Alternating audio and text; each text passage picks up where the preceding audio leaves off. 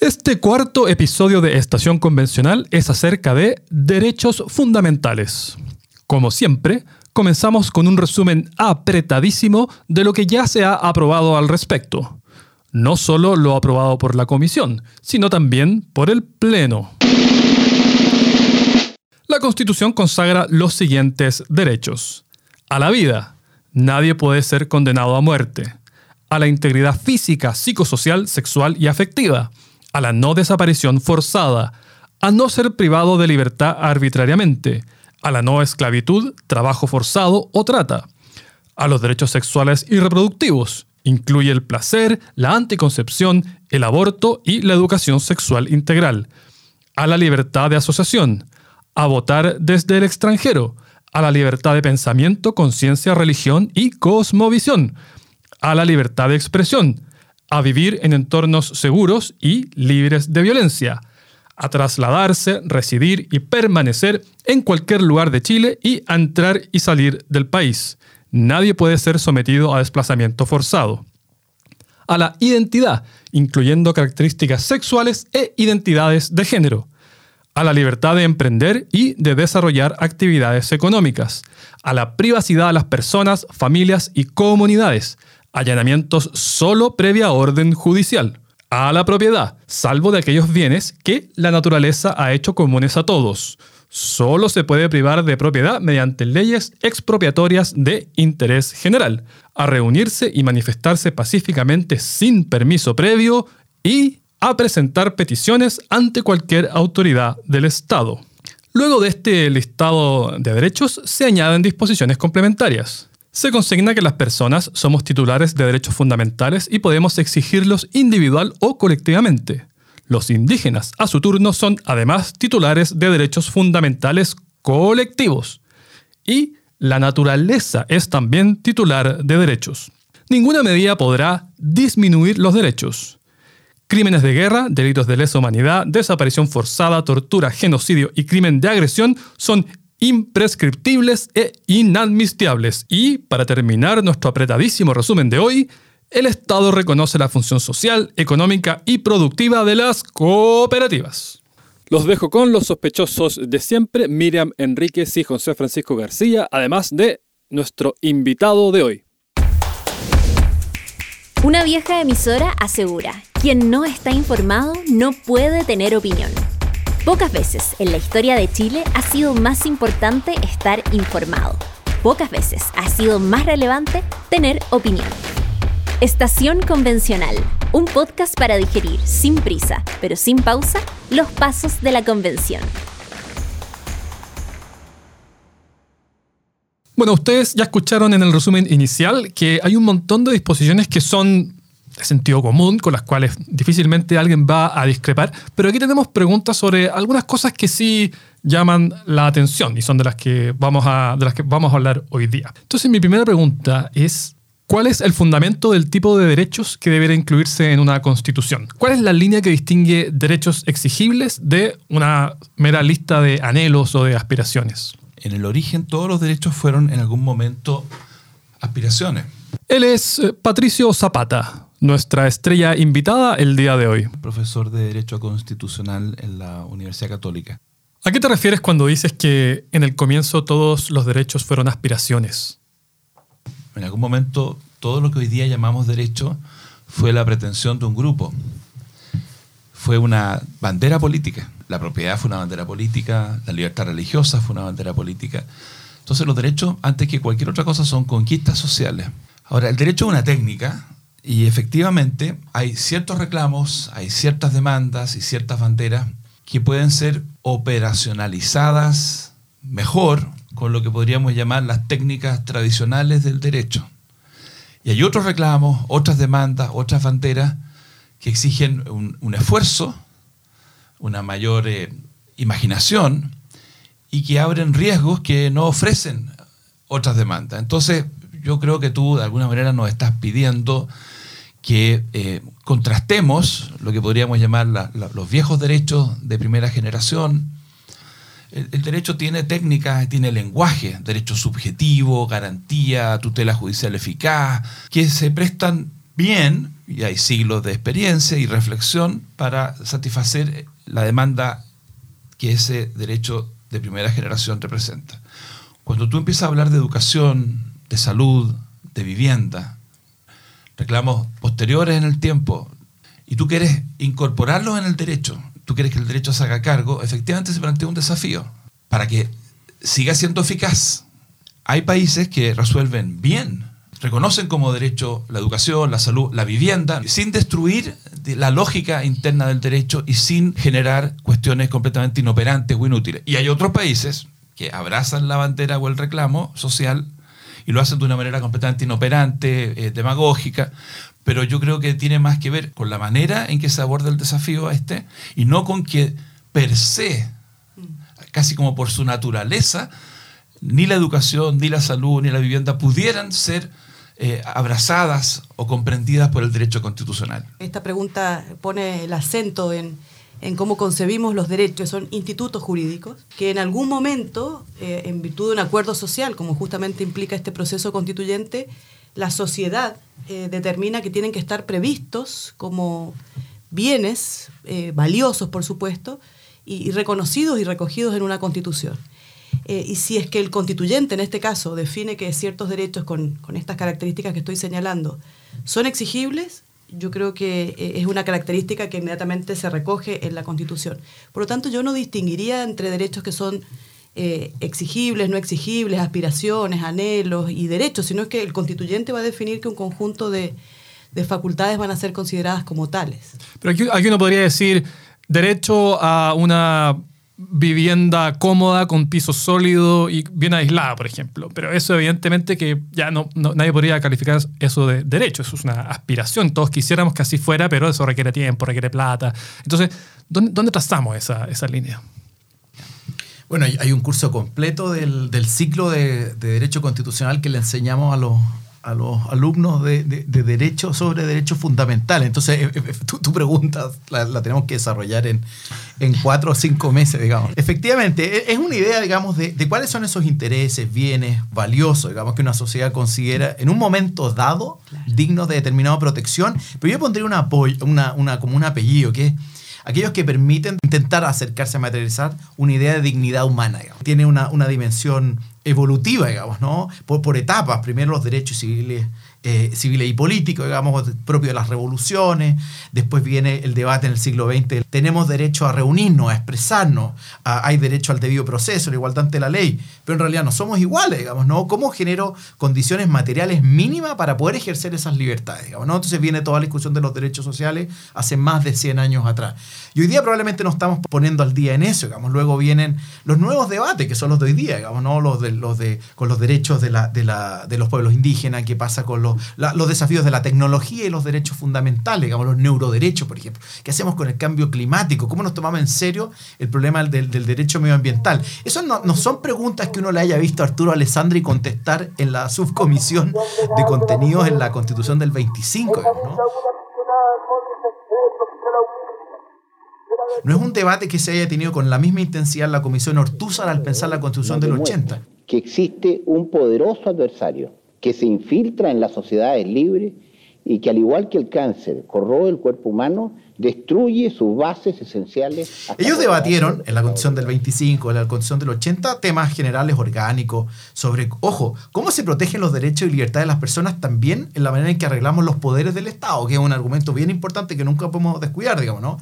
Eh, pero hoy día la Carta de Derechos está actualizada, digamos, ¿no? Hoy día estamos mirando cambio climático, los derechos de la naturaleza, eh, estamos viendo otras cuestiones, Y por tanto esto, esto es evolutivo. Cada sociedad cuando va a codificar estas reglas las, las tiene que mirar. Y, y un último tema ¿Cómo se garantizan? Efectivamente, yo creo que siguen habiendo cuestiones aspiracionales. Nosotros las llamamos normas programáticas. O sea, la idea es que hay cierto como compromiso que uno busca poner en la Constitución, no que puedan ser directamente autoejecutables, sino que le entregamos a la política pública o al Estado tener ciertos mandatos de cuidado. Me parece que ese va a ser, por ejemplo, lo que vamos a decir en materia de derecho de naturaleza. Entonces, la técnica de protección, como explicaba Pato, es bien importante. Algunos, claro, algunos van a tener acción judicial directa, otras son mandatos, digamos, ¿no? A las políticas públicas o al legislador. Esta idea de que uno en la Constitución pone un, un derecho y cree que es inmediatamente autoejecutable, eso, la generalidad de los casos no va a ser así. Siempre va a ser en la medida que lo establezca la ley. Siempre tienen que ver donde dice coma, conforme a la ley. La ley establecerá las condiciones, requisitos, para lo que sea, para acceder a la vivienda, para la educación gratuita a nivel universitario o no. ¿Cuál es la razón que hay detrás para que haya tanto interés en que cada una de estas expectativas sea una norma constitucional? Y yo creo que es justamente la naturaleza de la propia constitución, o sea, la constitución le da a esos bienes eh, previstos como derechos la posibilidad de que tengan una fijeza, que sean rígidos, que se, difícilmente se puedan cambiar. Ahí también está toda esa pugna por los detalles. Eh, el hecho de que van a ser supremos y por lo tanto manda al resto del ordenamiento a que se ajusten a esos derechos. Lo que va a trazar quizá el programa de hoy tiene que ver con la titularidad de los derechos. Entonces, las personas u otros se transforman en titulares de derechos y no en meros destinatarios de políticas públicas. Y creo que eso es muy, muy potente, muy relevante. Eh, y, por lo mismo yo diría que allí está la razón por que haya tanta necesidad, tanto interés que los derechos estén previstos en la Constitución. Hay una disposición que es muy, muy estridente. José Francisco quizás usaría la expresión fluorescente. Y llamó la atención esto de que a todas las mujeres y personas con capacidad de gestar, las condiciones para un embarazo, una interrupción voluntaria del embarazo, parto y maternidad voluntarios y protegido será asegurado. No se asusten, no queremos hablar de aborto en sí, pero la pregunta es si sería inconstitucional una ley que limitara esa disposición, ya sea por, por causas o por plazos. Y esto será también una lección para otras disposiciones parecidas. Esta norma está dentro del contexto general de una constitución que va a ser, está siendo ya con lo que conocemos, el proyecto, muy sensible a los derechos de las mujeres, y a, la necesidad de ir dejando atrás lo que son los estereotipos de género y lo que ellos significan para la libertad y la igualdad reales.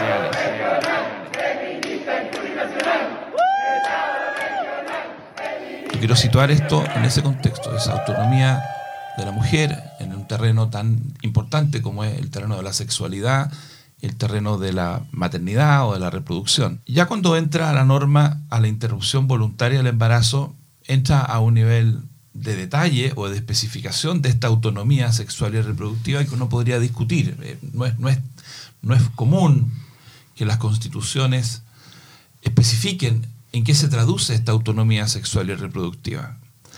Pero ya a nivel de los tratados internacionales, estoy pensando en el CEDAW, el CEDAW es el Comité para la Eliminación de la Discriminación contra la Mujer de Naciones Unidas. Y de constituciones más del tiempo actual, la idea de reconocer esta autonomía eh, eh, eh, yo creo que es, bastante consolidada. ¿ah? Ahora, ¿qué va a significar en la práctica? Es difícil saber porque, a fin de cuentas, tendrá que haber un legislador que revise la actual ley de tres causales, tendrá que ver algún tipo de control, no sabemos si va a haber inaplicabilidad en la Corte Suprema o en la Corte Constitucional. Y en ese momento, los que tengan que decidir, primero que nada, tendrán que tener claro que no hay derecho absoluto, por mucho que la intención de alguien haya sido cuando propuso esto, no hay derecho absoluto. Los derechos conviven con los derechos de otros y el derecho a interrumpir el embarazo en ninguna parte del mundo es un derecho absoluto. Y tendrá que además conciliarse esto con otras normas que entiendo que van a tener valor constitucional, como por ejemplo el Pacto de San José de Costa Rica, que mandata al Estado, a los estados, a proteger la vida, dice en general, desde la concepción, no obliga a los estados a tener penas penales, pero sí les pide que protejan esa vida que está por nacer, desde la concepción.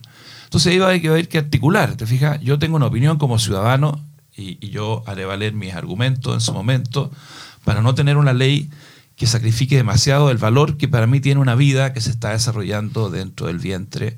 Y, no creo que, aunque haya sido la intención, no creo que haya quedado cerrado el debate completamente, no creo que haya quedado clausurado. Repito, aunque haya sido esa la intención. Ojalá lo hubieran dejado en un nivel de mayor abstracción.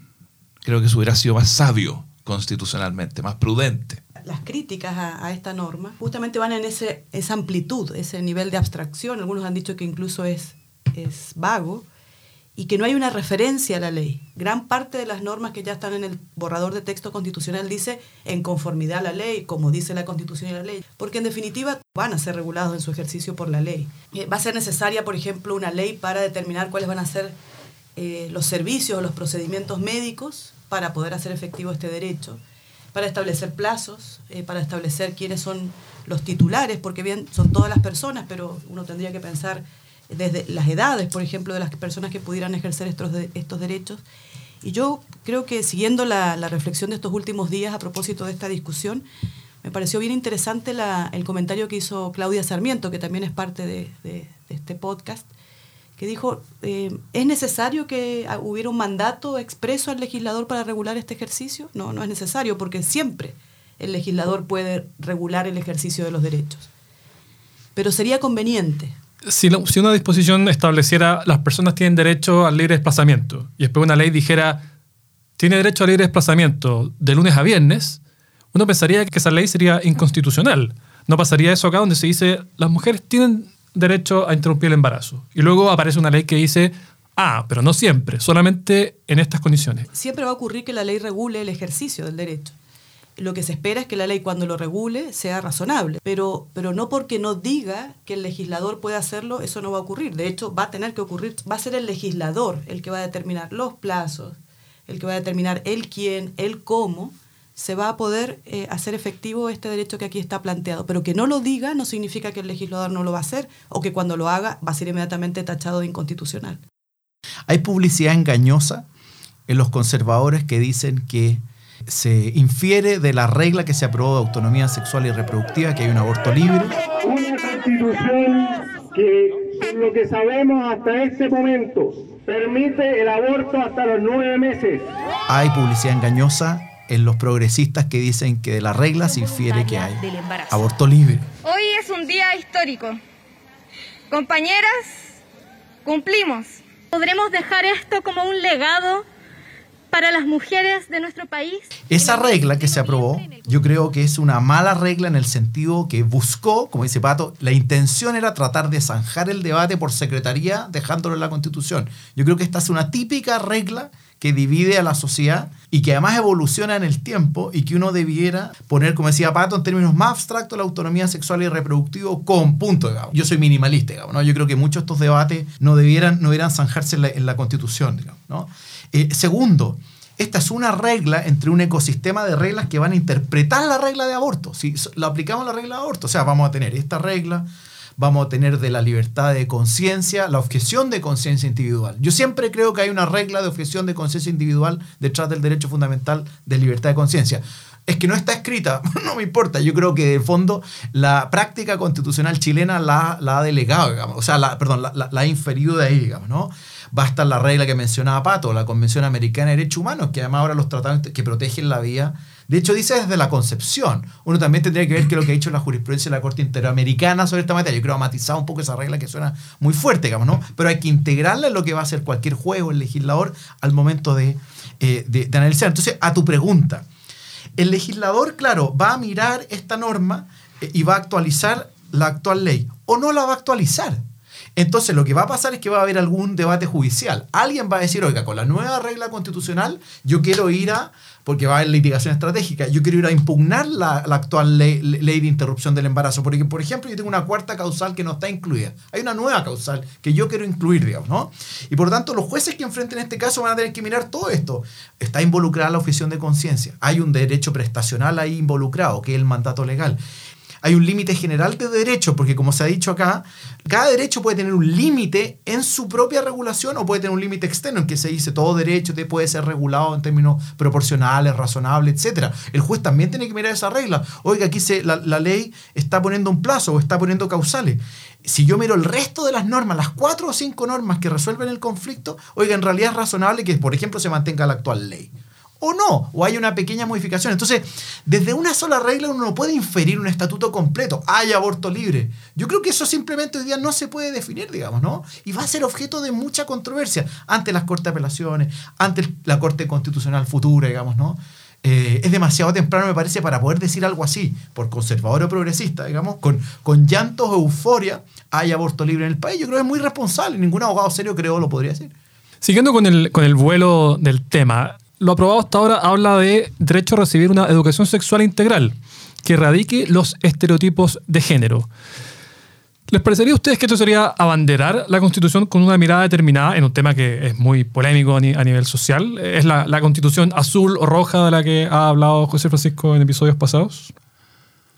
Podrá ser o no una cuestión problemática de cara a la igualdad, de cara al Estado de Derecho, según cómo se, se entienda y cómo se interprete. La verdad es que Chile, de hecho ya en la época de Pinochet, nosotros suscribimos el CEDAW, y ahí hay un artículo que obliga a los estados a tomar medidas para ir erradicando los estereotipos, para que en toda y cada política pública, en toda y cada decisión judicial, no se opere sobre la base de los estereotipos, de los roles que tendrían supuestamente naturalmente los géneros. Todos los gobiernos, Piñera, Bachelet, Frei, Lago, han ido suscribiendo documentos en este sentido. Nuestras cortes han tenido seminarios en que han discutido cómo se aborda esta, esta cuestión, este desafío. Fíjate que yo diría que en general uno de los problemas del debate, eh, en el ánimo supongo de, asustar, es que se presentan como novedades increíbles cosas de las cuales se ha escrito largamente. Estado regional, profesores muy reputados y destacados han venido hablando Estado regional desde principios de los 90.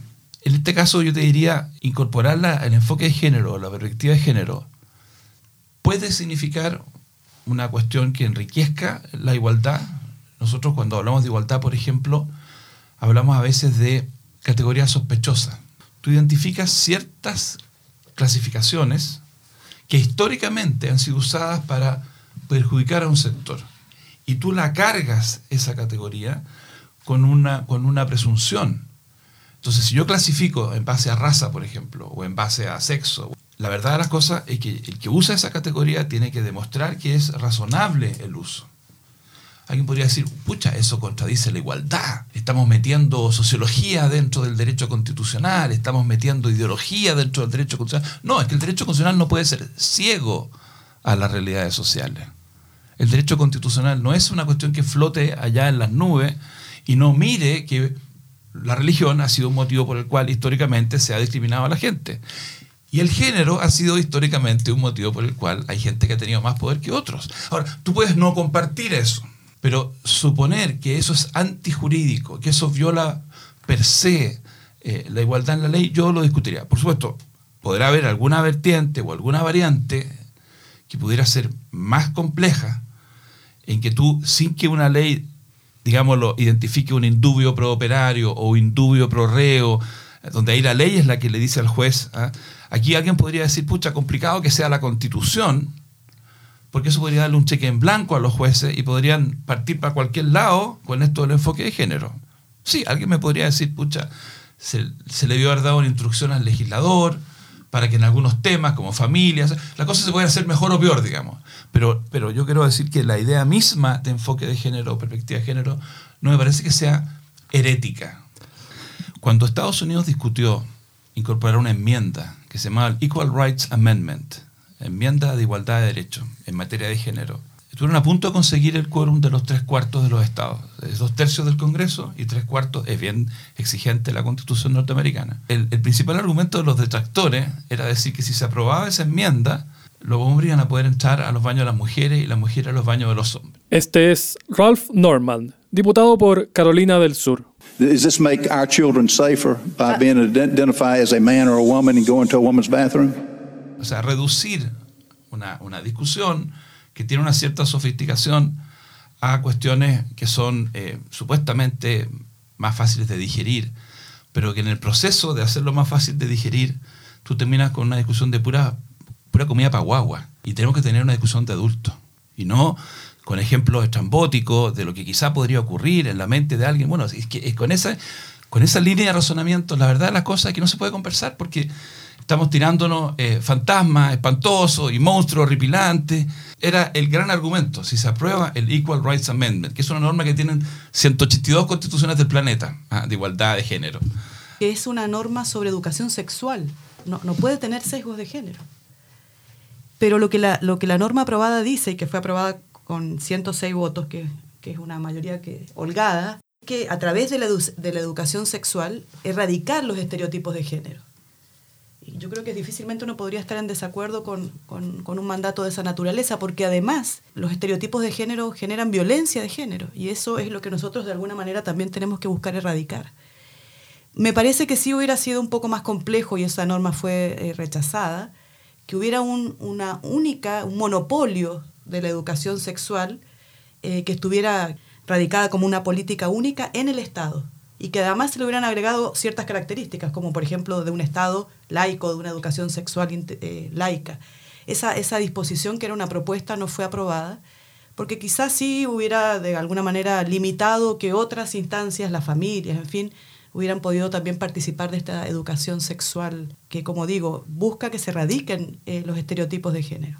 Eh, esta regla hay que interpretarla mirando otras reglas es que los derechos, en el fondo, por un lado, se interpretan con, muchos derechos concurrentes, tanto a favor de tu posición como frente a un conflicto. Eso es importante en lo presente, o sea, hay muchos conflictos. Esta regla hay que interpretarla también, por ejemplo, mirándola a la libertad de enseñanza. Entonces, una educación sexual integral que erradique los estereotipos de género, inicialmente decía, si no me equivoco mal, enfocada en el placer.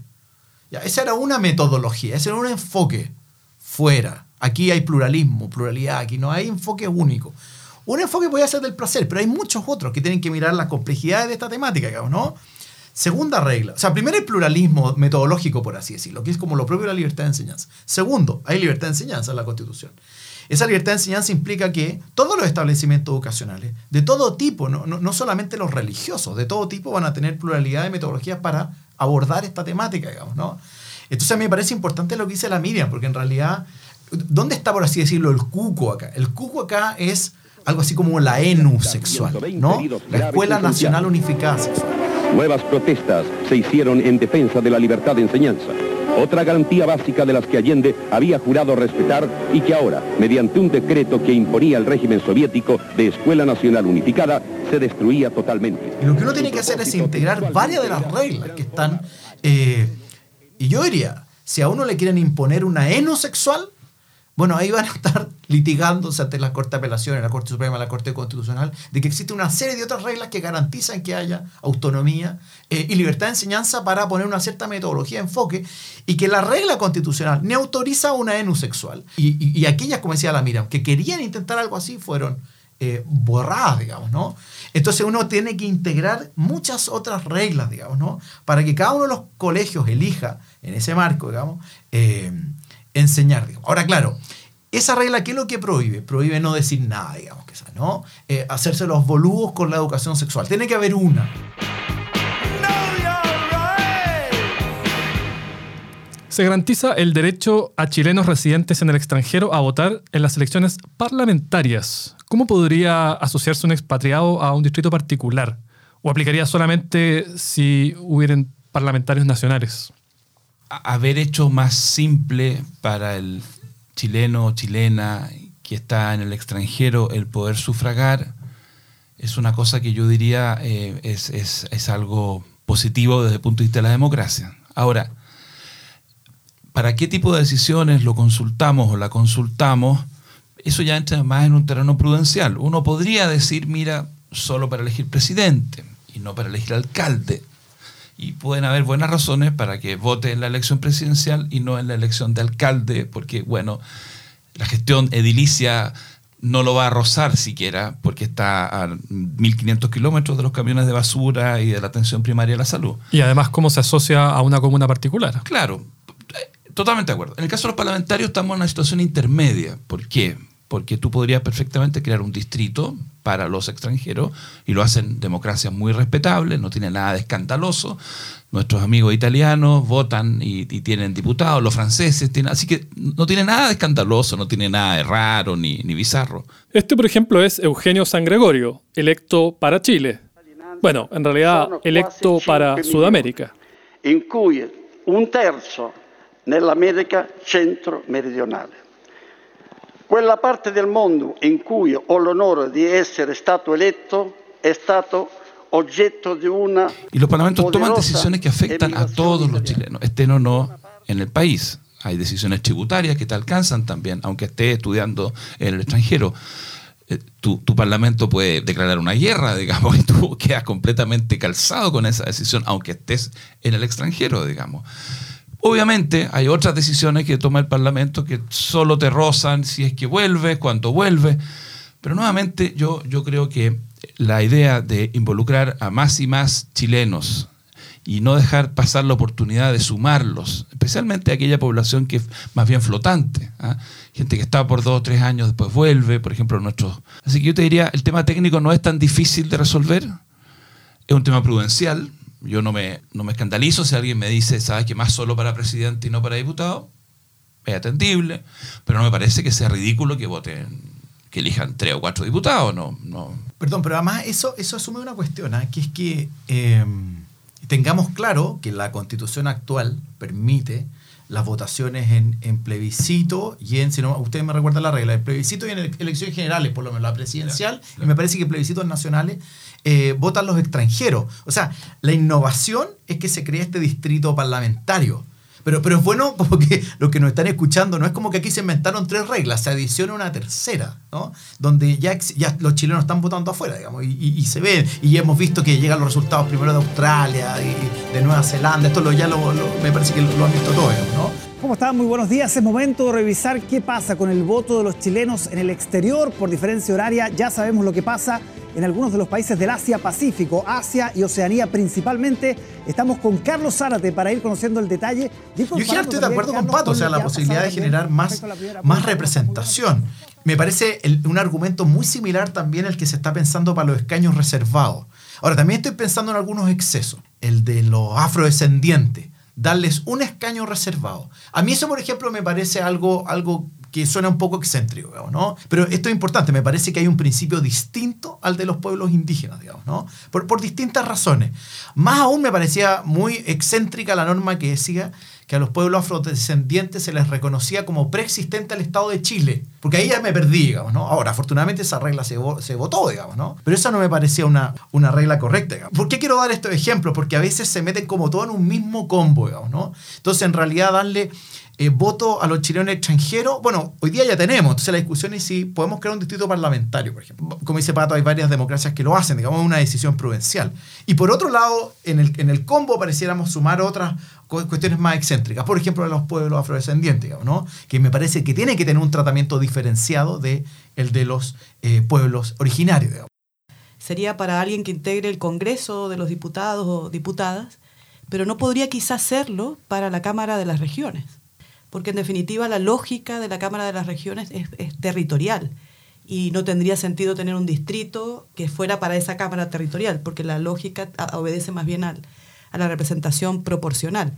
Ahí yo creo que va a tener que haber un ajuste. Y no se circunscribiría solo a los expatriados, sino que a cualquier chileno que se encuentra o chilena en el extranjero, por muchos motivos, los más diversos que uno se pudiera imaginar, sobre todo en una sociedad globalizada. Los indígenas son titulares de derechos fundamentales colectivos. ¿Cómo podría interpretarse esto, que es una disposición que no aplica al resto de las personas? Patricio, cuando comentó respecto de, los derechos sexuales y reproductivos, en fin, situó la, aprobación de esa norma en una constitución que va a estar especialmente, eh, yo diría, cargada con reconocer derechos con perspectiva de género y también toda una redistribución del poder con esa lógica. También está en el borrador de texto constitucional, primero el reconocimiento de pueblos indígenas en una lista y, la posibilidad de que haya otros pueblos que se reconozcan por ley. Creo que esa es una, novedad, una, una deuda que, al menos había en el, en el ámbito de nuestro derecho constitucional. Debe ser de los pocos países que no reconoce a los pueblos originarios, la constitución chilena actual. Y por otro lado, también ya se reconoce que el Estado chileno es un Estado plurinacional e intercultural y, esto da cuenta de que se van a producir muchas tensiones. una de las tantas tensiones es la idea de un Estado-nación. Esa, esa tensión ya claramente desaparecería. Después también otra tensión es que solo reconocemos derechos individuales, porque acá ingresan esta, esta nueva categoría de derechos colectivos.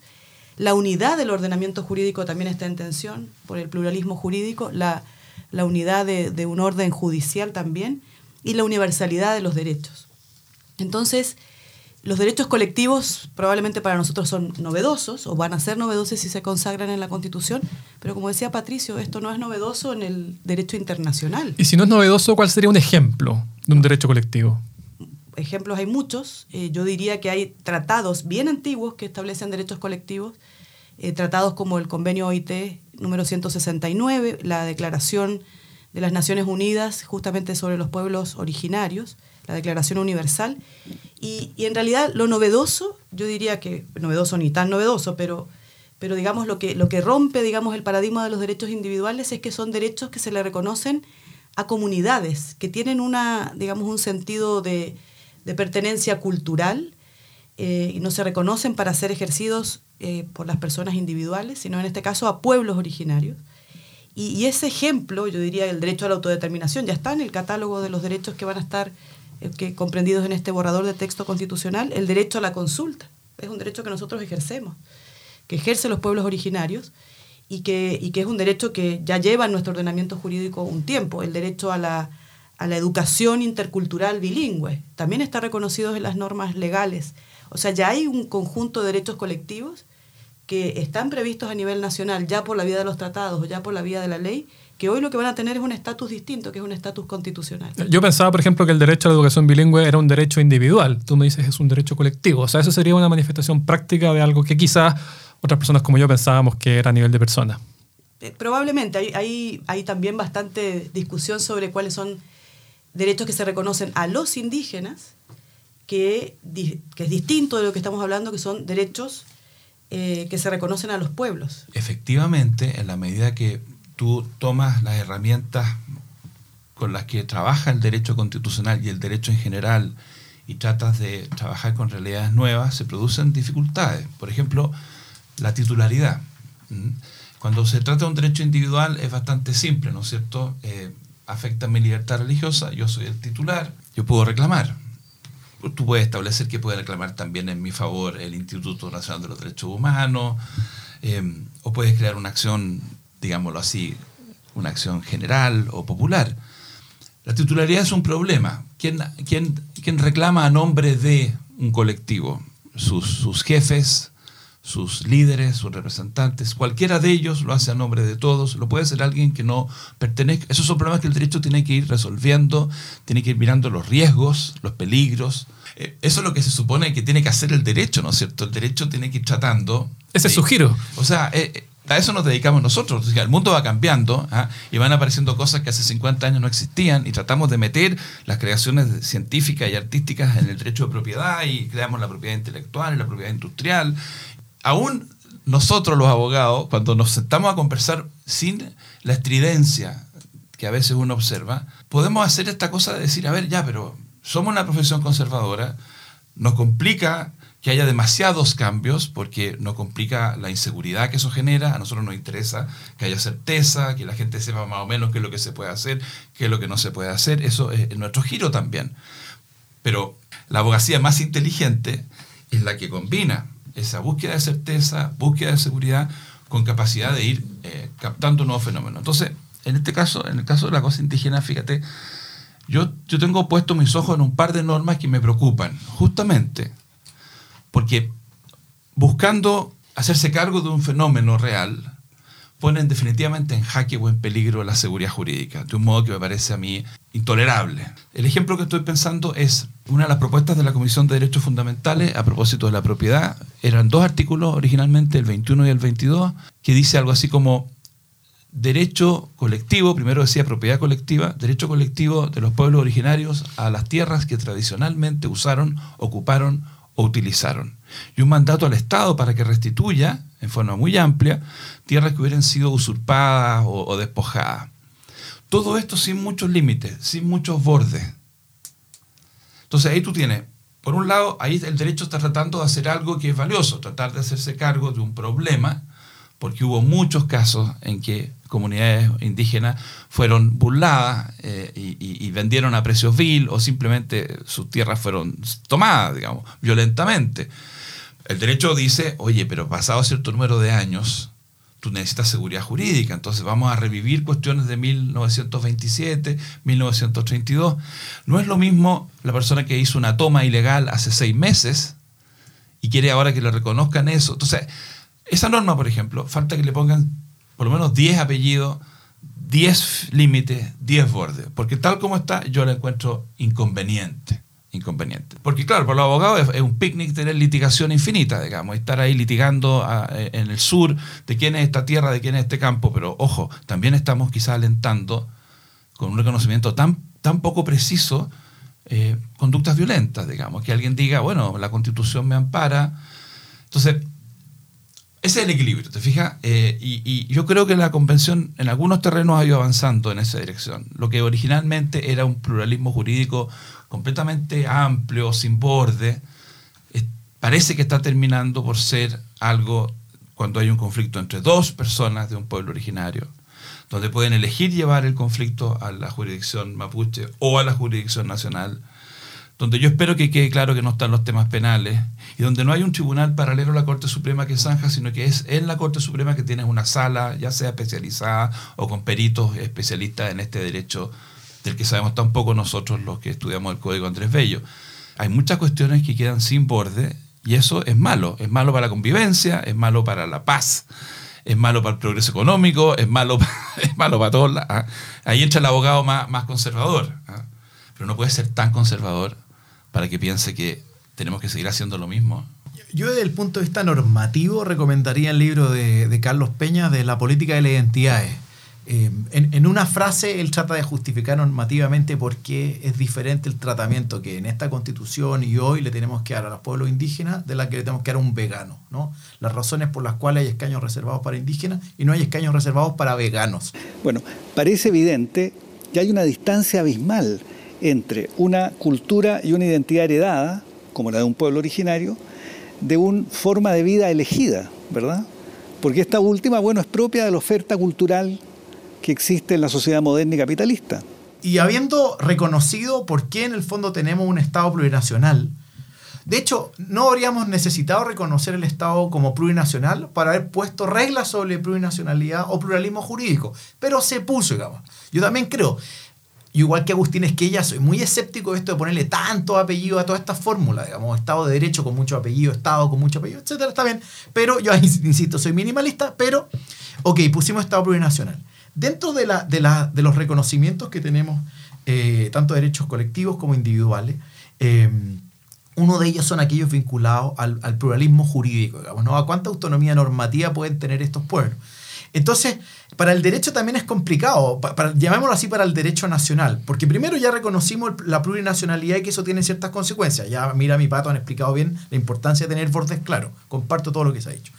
Pero luego además tenemos otro problema que además es técnico, digamos, que es que muchas de las instituciones jurídicas las entendemos de manera distinta. ¿no?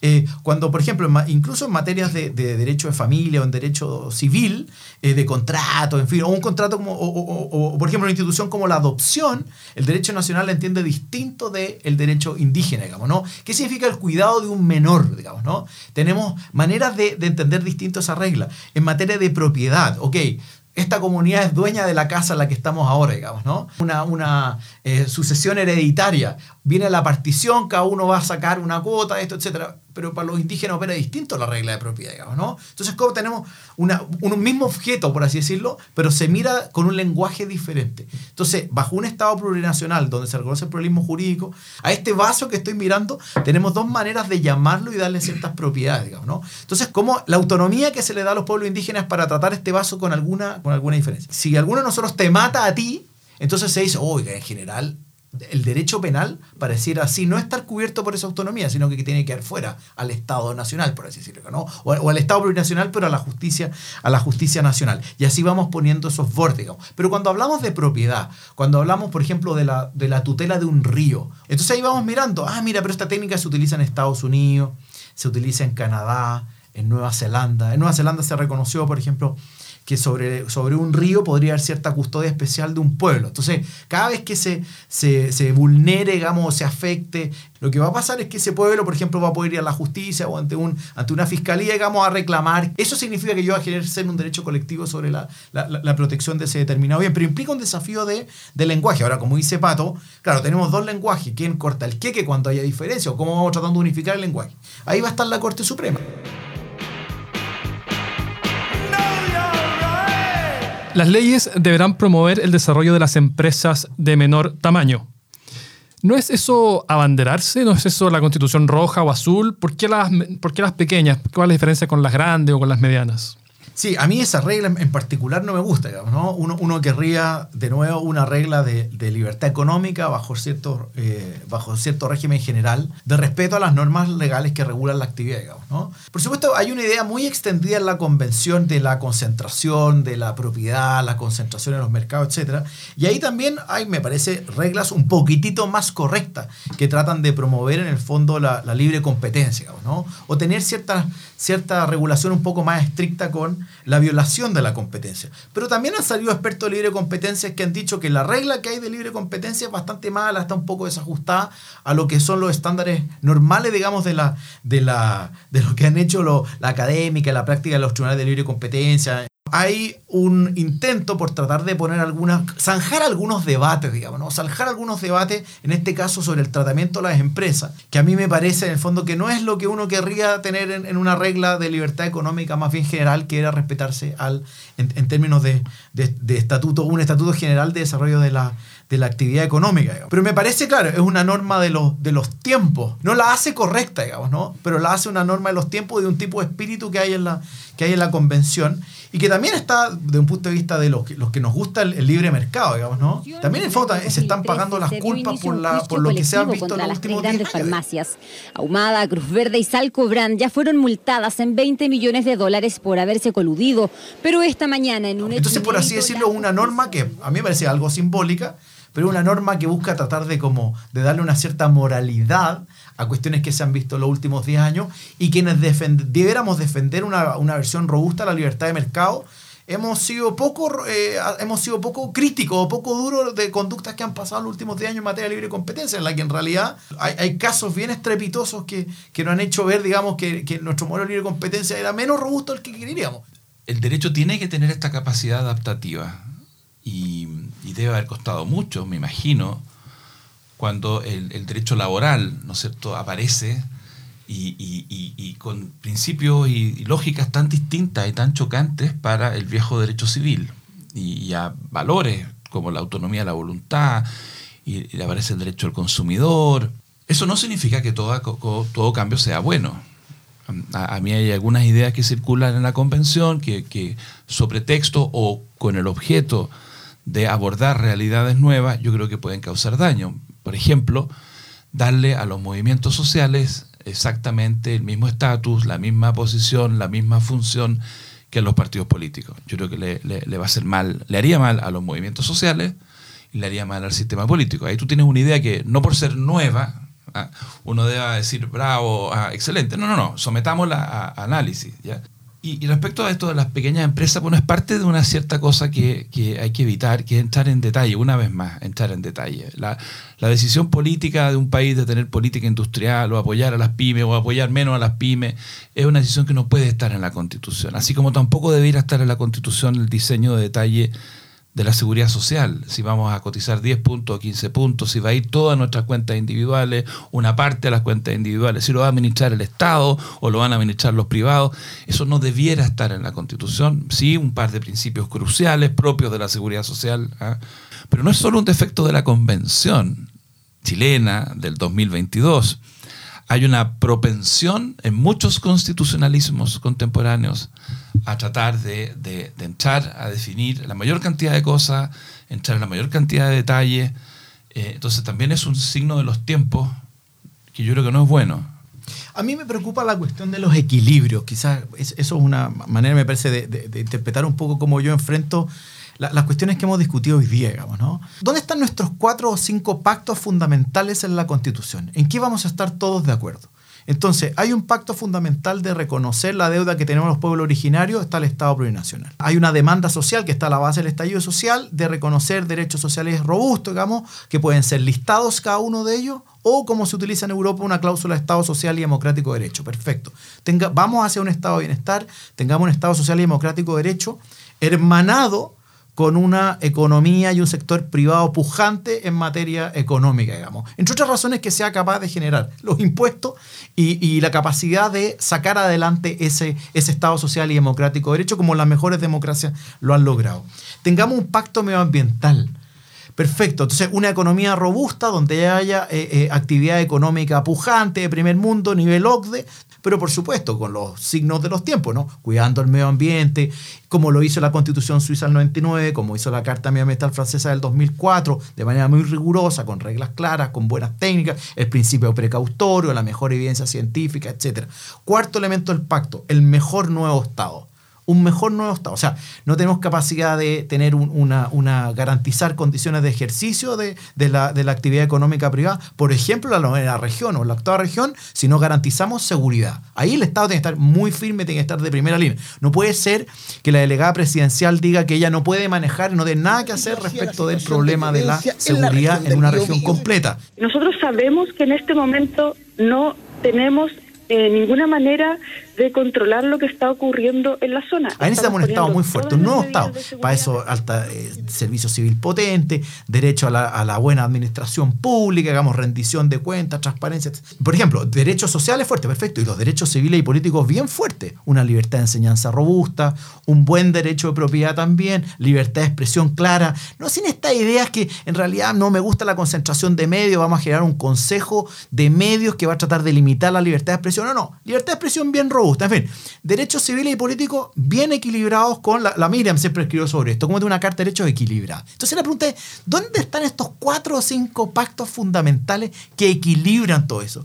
Y que hacen que todos estos debates que hayamos eh, discutido hoy día, que son súper interesantes todo el cuento, muestren el equilibrio que hay, digamos. ¿Dónde, ¿Dónde está el desequilibrio, la falta de balance y dónde estamos consiguiendo esos, esos acuerdos? Yo creo que al final una buena constitución va a reflejar que hubo equilibrio, estos cuatro o cinco pactos fundamentales. Creo que ahí está la esencia de lo que uno le pide a la convención, digamos, ¿no? Y me parece que el plebiscito de salida, yo esperaría, ojalá sea una evaluación de eso, digamos, ¿no? De que se consiguieron esos cuatro o cinco, como dice Pato, la casa de todas y todas, la, conseguimos o no. Entonces están esos cuatro o cinco pactos que hacen posible esto. Pero ojo, es un pacto con plurinacionalidad con un respeto fuerte al medio ambiente, digamos, con todo lo demás, por así decirlo, que quieren las, las fuerzas más conservadoras, que van a estar en la Constitución, pero también con los signos de los tiempos y las razones por las cuales estamos haciendo la nueva Constitución.